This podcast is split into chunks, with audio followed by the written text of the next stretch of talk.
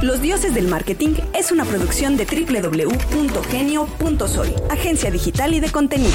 Los dioses del marketing. Hola, los dioses del marketing, soy la voz de Alberto y tenemos a un gran invitado, la continuación de los dioses del marketing, así que Bobia. Muchas ¿Qué, gracias. qué? Ya- yo también este, estoy ¿Qué muy te contento. agarraron? Exacto, me agarraron, me agarraron en Puebla. Estaba en Twitter. No, Estabas jugando. No, no estoy Híjole. confirmando una, una cosa. Ah, Pero qué cuéntanos, Agus, tú que eres el rey de este programa. Las traes. Seguimos aquí en la entrevista con Juan Pablo, Juan Pablo Robert, que es el head de YouTube para Hispanoamérica. Eso. Ah, ahora sí lo, sí lo dije bien. Sí, muy bien. Bienvenido de nuevo. Hola. ¿Qué te ha parecido Qué este gusto. programa? Muy bien, muy divertido. Me Ya. gusta desmitificar las cosas. Sí, Siento que en marketing, y es un poco contradictorio el nombre, porque dioses del marketing justo suena pedante. Ese es Ajá. exactamente lo opuesto. Vamos a Claro. desmitificar todo lo que hay detrás. Sí, no, hay nada más arriba de Dios. no hay nada más Exacto. que algunos gurús. No, no, no hay ningún gurú. Ni, ni ellos, Ninguno, exactamente. Ese ninguno. es el chiste. Ninguno. Pero bueno, prometo que este, este capítulo ya lo vamos a subir a, a YouTube Podcast para que lo puedas escuchar. Lo estaré por checando. allí. Hay una parte de, de tu experiencia de la cual nos gustaría que, que nos hablaras. Decías al principio de la entrevista anterior, cuando te toca ir a esta empresa de paneles solares Sí. y cambiar por completo el marketing de consumo, del cual hablamos todos, a vender un producto del cual ni siquiera hay cultura. Sí. Entonces, muchas de la gente que nos pregunta, dice, ah, sí, muy fácil su Coca-Cola, pero ¿qué tal vender chicharrones, no? No, Eh, paneles no es tan sencillo. ¿Cuál- ¿Cuáles son los retos principales para alguien que vende B2B? Que además Aunque de hay Televisa, alguien, ¿no? alguien- hay algo de, de B2C también en lo que hiciste, ¿no? Sí, o sea, de hecho yo cuando salí de Televisa y llegué a Enlight, que es esta empresa de paneles solares, En live. era Enlight. The power to the people. Todavía me sé el, el que inventé por ahí. Este, con, con base en una canción de John Lennon. Power to the people, sí. De ahí. Ah, ¿no? Lo, lo difícil ha de haber sido people. registrarlo, pero en fin. No, porque tienes otra categoría, todo eso lo Ah. chequé. Es parte del trabajo tan divertido que alguien de marketing tiene que hacer. Pero bueno, Oye, pero además eres medio músico, ¿no? me- sí, muy velómano. Ah, órale, va. Y Venga, además venga, soy venga. De, de esa, de esa antigua ola, pero luego lo platico. Pero bueno, luego, luego me regañan. los- ¿Qué pasa entonces? Eh, llego ahí, eh, era 90-95% marketing Ah, residencial, ok, ok, ¿no? ok. Enfocado en el residencial. Entonces dices, bueno, yo vengo con una experiencia de conocer ¿no? al, al- al mexicano y de conocer las audiencias, trabajé en Televisa, trabajé con las marcas de, de consumo, ¿no? De productos. Entonces traía una muy buena idea de lo que... De repente... eh, por azares del destino no tan planeado, empezamos a pivotear hacia el B2B. ¿Qué es B2B para los que no lo conocen? Es, en vez, tú tienes siempre al, al- el, el consumidor, fin, tu consumidor final puede ser un usuario o puede ser otra empresa. Me explico, las empresas también compran, las empresas también consumen. Entonces, cuando vendíamos paneles solares, se los vendíamos a las casas. Entonces, es una decisión entre, entre el señor y la señora El de la señor casa. Martínez. ¿no? Y entonces, ahí En realidad, en la señora de la ¿no? casa, ¿no? Pues era una decisión de alcoba, fíjate, porque como había una inversión Demonios. fuerte. Sí, porque no costaba bueno, dos Y pesos. de repente eh, vimos que había mucho más potencial. No los quiero aburrir, pero había es, el mercado es mucho más grande en el B2B para Claro. paneles solares Claro. que en el residencial. Te Porque cargo el ahorro, ¿no? Por el ahorro y además porque en el residencial existe un subsidio. Entonces no todo el mundo le conviene tener paneles en función de la economía de lo que vas a ahorrar de dinero. A Mm. nivel impacto ambiental, por supuesto, pero a nivel económico, pues no. Sí, lo Pero en las, 100 años. las empresas no tienen ese subsidio. Entonces, prácticamente cualquier empresa con un techo se vuelve un cliente potencial. Entonces, empezamos a pivotear hacia allá. Tuvimos un gran cliente en su momento y nos dimos cuenta que, que la vaina iba por ahí. Vamos a dedicarnos a ese negocio, de lo cual yo sabía cero. Ok. Sabía cero porque siempre había hecho eh, contenido hacia las grandes audiencias. Pero ahora cómo le hablo a la Concamín y ahora cómo le hablo al señor textilero de Puebla y cómo le hablo a- al changarro que tiene ahí. O sea, de repente empiezas a encontrar un, un problema mayúsculo, decir, no sé ni cómo hablarle ni dónde hablarle, ¿no? Este, y creo que ese camino exploratorio para mí fue una de verdad maestría al respecto del B2B. Este, porque, porque justamente empiezas a encontrar esas grandes diferencias de, bueno, pues a lo mejor no es un anuncio en, en- en redes sociales o no es un anuncio en el periódico necesariamente. Tienes que especializarte mucho más de cómo llegar a esas, a esas personas y entender algo que es muy distinto. Tú, el, el, el marquetero generalmente cuando habla de, de- de sus audiencias o de su consumidor, hablas del buyer persona. Que eso significa es, define quién es el tipo de persona que te va a consumir para que no intentes abarcar. Porque el que abarca poco, eh, ¿no? El que, el que abarca mucho, a- aprieta poco. ¿Cómo es esa cosa? Ya parezco el chavo.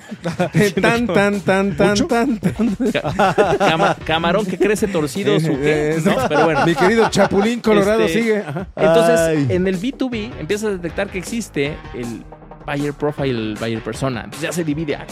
Carajos, ¿qué es eso? Entonces dices, bueno, una es quién es el que va a soltar la lana en la empresa Ah. y el otro es a qué empresa le voy a vender. O quien va a Porque tomar por la decisión que no es el mismo. Exactamente, entonces empiezas a encontrar una cosa bien rara porque no está tan determinado. Tienes empresas donde el que lo compra es el dueño de la empresa. Si tengo mi changarrito, pues el dueño es el que compra. Pero luego tienes otras empresas que son familiares, entonces tienen un proceso de compra distinto. Tienes corporativos donde pasan por todo un panel Tienes de el usuario, el de compras, el de Sí. finanzas, el dueño, En el, el caso de CEO. paneles solares Puta. tienes a los ingenieros responsables del, del sitio, Claro. este, por- porque vas a poner una instalación en su techo, entonces una fábrica es muy. Entonces, de repente empezar a definir todas esas variables y ahora, ¿y cómo le hablas a esa persona? ¿Cómo llegas a ese ingeniero o a ese de compras o a ese financiero? Porque cada uno es distinto. Entonces creo que se empieza a hacer un poco más complejo en función de determinar cómo acercarte y ahí es donde yo empecé a, a- a meterme mucho más profundo en, en el famoso inbound marketing, que es como entonces en vez de yo, y este ejemplo siempre lo uso, ¿no? Cuando, Ajá, cuando estás haciendo marcas de consumo, tú eres un barco pesquero con una gran red, la avientas y obviamente pues sabes que ahí están los atunes, pero de repente cachas un par de cosas más y ni modo es parte del que y jalas. Tres zapatos y dos focas. Pero, pero exactamente, pero en inbound, más, pues más bien tienes tú que hacer que ellos se acerquen a ti. Entonces tienes que empezar a hacer mucho más marketing de contenido, a ser más relevante en las búsquedas de Google, y entonces empiezas a hacer un blog y empiezas a, a hacer más este tipo de, ¿no? de podcast y, y los invitas a eventos, y entonces empiezas a hacer una cosa que inviertes mucho al inicio sin ver tanto retorno de inversión, porque lo que empiezas a hacer es cómo los atraigo, cómo los hago que, que- que se acerquen a, a- mi producto en vez de tú estarte acercando a ellos, porque si no se te acaba la lana y, y el- la energía en dos segundos. Y aparte, esas semanas donde inviertes y no se ve el retorno en una empresa mucho más chica y dirigida completamente a, a la venta, sientes que todas las semanas te corren. que Dios te habla y, y tienes al financiero independiente fregándote todo el día de dónde viene tu retorno de inversión. Entonces, dales clases de marketing para explicar por qué Sí. hay que esperar, y hay que educar y el funnel. Y entonces. ¿Ha oído usted hablar del. Boyer persona? Sí, sí, sí. Y te dice, no, lo que he escuchado es sobre nuestras cuentas y cómo Ajá. se están vaciando, ¿no? Ingresos y egresos. Exacto. Entonces, creo que, creo que hay esa parte y la otra de account-based marketing que también es muy interesante. Eh, Account-based marketing. Sí, y lo que haces es, ¿sabes qué? En vez de, de- de buscar a muchos y a ver quién llega, voy por ese, ¿no? Y le pones el dedo y dices, voy a, voy a hacer un stalker de esa empresa, voy a entender, y entonces voy por ese pez grande y voy a entender cuál es su estructura, voy a entender quiénes son las personas que están ahí, cómo trabajan, quién toma la decisión, y entonces hago mi estrategia de marketing en función de esa empresa para poderle vender. De la persona, ¿no? De- la persona y de la orientado a... de la persona y de la empresa. Porque, porque, porque algo interesantísimo que pasa en el B2B, sobre todo cuando vas a empresas medianas y grandes, a la empresa pequeña, no tanto porque el dueño toma todas las decisiones, pero cuando vas a una empresa que ya tiene su departamento de finanzas, su departamento de compras, son muchas medianas y obviamente todas las grandes, tienes que entender que el vendedor no eres tú.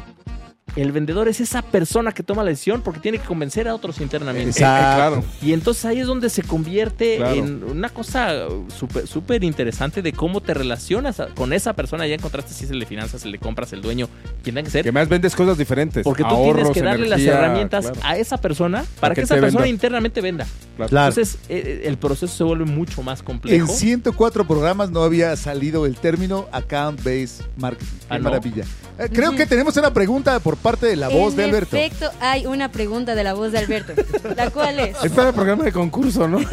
Hola, amigos del público. Hola amigos del público. Bueno, ¿crees que México es un país que permite hacer negocios B2B o no está muy monopolizado los distintos sectores? Escuchas a los dioses del marketing. No, este, o sea, es donde más negocio creo que puede incluso haber para ese tipo, pa- para, quien se dedica a eso, porque siempre quien quiera tornillos, siempre que, o sea, de, de verdad hay, hay tal cantidad de insumos y de el cosas que se necesitan y volúmenes que, que yo creo que es súper, súper dócil. ¿Cuál creo que es el reto?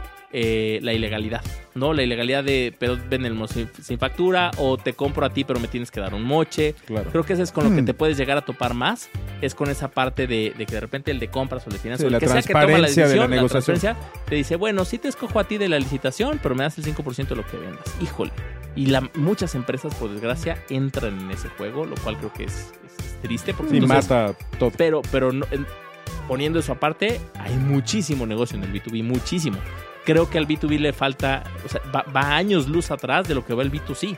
Este, ¿Por qué? Pues porque como de repente se ha vuelto, y en México pasa mucho, a través de relaciones y no de estrategias de marketing, que es eso, es una estrategia de marketing, las relaciones, el Sí, claro, irte a ¿no? comer y Pero es una unos de muchas. Claro. Pero, pero hay, hay muchísimo negocio que si, si lo encuentras, este, es una... pues, la, la- la gente con más dinero son, son son los que son, son empresarios B2B, curiosamente, ¿no? En el sentido, o sea, tienes las grandes marcas de consumo, pero, pero mucha gente hace mucho dinero. Si haces en más negocio vendiéndole los vasitos a Danone que vendiéndole una campaña de publicidad. Totalmente. Evidentemente. Por ejemplo. Pero va atrás porque no hay medios desarrollados B2B, porque los canales son más complicados, porque No, por la transparencia de la que B2C, hablaba. Pero también porque yo creo que ya está todo muy planchado. en el B2B lo que creo que sucede es que también está tan alejado del marketing porque no voy a hacer, o sea, está estigmatizado el marketing. Entonces es que marketing igual a los anuncios que hace... LinkedIn. pósters. Todo el mundo quiere LinkedIn. No, no, no es por ahí. Entonces, eh, yo creo que más bien no lo entienden y no tienen una persona de marketing en sus empresas porque lo ven como un gasto en vez de como una inversión. Entonces, yo sí creo que hay un tema de educación y sí creo que va atrás y que también muchas herramientas no se han desarrollado porque no ha habido, la verdad es que oferta-demanda.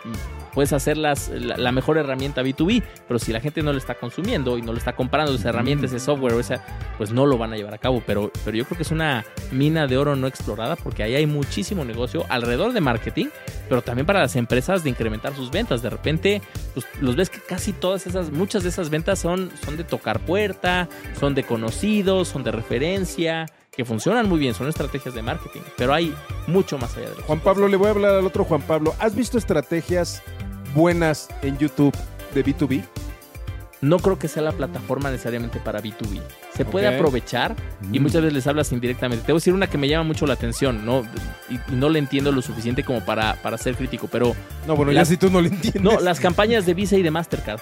Pues no le venden Claro. al usuario final, No. pero ahí están y tienen unas inversiones enormes. Entonces, claramente hay por ahí hay un Branding. no, este, pero por ahí hay un caminito, Mm, pero pero naturalmente, a ver, siempre y eso es lo que digo, el, el buyer persona del B2B, esa persona que sí compra, también es una persona normal. Lo que pasa es que estás echando muchas salvas para atinarle al que quieres, porque segmentar una campaña de solo quiero este, una campaña que llegue a personas que son de compras, que, o sea, de, de verdad eh, empiezas a Sí, hacer las ya una- segmentaciones, no, no, una no. bueno. segmentación bruta que no existe, me explico. Entonces, creo que eso es lo difícil de repente de, de lograrlo de esa manera. Y yo creo que va de otras de otros métodos que se apoyan en el PR, que se apoyan sí, en el networking, de conectarte con las cámaras, de hacer account-based marketing. O sea, hay, hay otras fórmulas mucho menos sexy, si le queremos llamar así, porque, porque todos estamos es como más- es casados más- con la idea más de ruda, Red Bull y pero de- es mucho más Con la funcional. Exactamente, ¿no? Pero, pero no por eso dejan de ser buenas y, se- y dejan de ser eh, efectivas. ¿Cuál crees que sea el principal reto para alguien que viene del, del B2C y que va a una empresa B2B, como fue tu caso? Porque a veces ni siquiera los contratan. No, no, no, que Sí. no venga de consumo, porque esos nada más saben gastar dinero y quieren millones. Si estás en esa posición, lo primero es dejar el ego en la puerta. Muy Porque bien. detrás de la No publicidad del marketing no hay glamour. No hay glamour, es no remangarte y es ir a hablar a la cámara de textil y No hablar hay con los filmación con textileros camión y- de vestuario y Exacto, catering. sí, y- sí, sí. Entonces, yo, yo, haz cuenta, yo incluso en el B2C, de repente cuando me atreví a hacer mi primer spot, este, que lo íbamos a poner en, en cines, a la hora que me llega la, este, la productora, le bajé el 35% de pre- del presupuesto porque dije, quítame mi trailer, yo no necesito, ¿Por qué no quítame mi querías ir en limusina? No, no me recojas en mi casa en una, eh, en una Pathfinder negra, no la necesito. Yo llego con mi coche, aunque sea en Toluca, voy para allá, ¿sabes? Entonces, sí, hay que perder el glamour, hay que remangarse las manos, hay que entender los negocios y hay que ir a hablar con personas con las que nunca has hablado. ¿No? Y te toca muchas veces ser el primero que se para ahí y, y escucharlos. Y, Que además no hablan de marketing. hablan otro, otro lenguaje. De negocio, claro. Y a ti te toca ser lo suficientemente humilde para entender su lenguaje, apropiarte de ese lenguaje, entenderlo y entonces ya comunicarte con ellos. Es un proceso, híjole, doloroso, Complicado. complicado. ¿no? Más, más allá de solamente eh, entender el negocio, sino entender cuál es tu función. Es marketing en crudo. Ajá, ajá. Sí. Y usualmente lo- la gente de ventas eh, manda. ¿no? Es, aquí lo que manda es el número, yo no sé, tú hazme mi presentación y ya con eso tienes el de marketing. En muchas empresas hacen eso. Yo creo que es- están demeritando el valor de una estrategia de marketing detrás. Porque los de ventas saben mucho de marketing. Pero muchas veces les cuesta trabajo a veces traducirlo. Porque ellos como solo persiguen el número, no se dan cuenta también del valor de la marca y de muchas otras cosas que valen la pena ayudarlos a generar estas herramientas. Entonces, sí es generar herramientas para, para ventas, pero también es ayudarles a traerles negocio. Yo creo y me encantan y a todo mundo nos van a encantar los vendedores que traen su propio negocio. Por supuesto que eso es ideal porque es lo más barato, ¿no? Es por comisión, lo que gustes. Con cartera Pero- de clientes. Pero cuando buscas ya expandirte y crecer, es muy difícil que solo con un equipo de ventas que sale a la calle y Si los busca, construyas una marca. construyas una marca. Entonces ahí es donde viene el apoyo de marketing. no, y, y vendedor que viene con clientes se los lleva cuando se va, ¿no? Es- eh, pasa También. muchísimo. sí, porque Pasa ¿qué chiste traen los clientes? Los clientes tienen que ser de la empresa. Sí, que, que- que son, nada más que no lo entienden. O sea, tú puedes demandar a ese vendedor por llevarse todos esos, esos Es contactos. que capital pertenecen de la, empresa. de la marca, claro. Pero, pero no por eso deja de suceder. O sea, legalmente puedes irte en contra de esta persona, pero, pero sucede. No quiere decir que... Sí, eh, pues, entre el deber ser y el ser hay un, hay un gap enorme.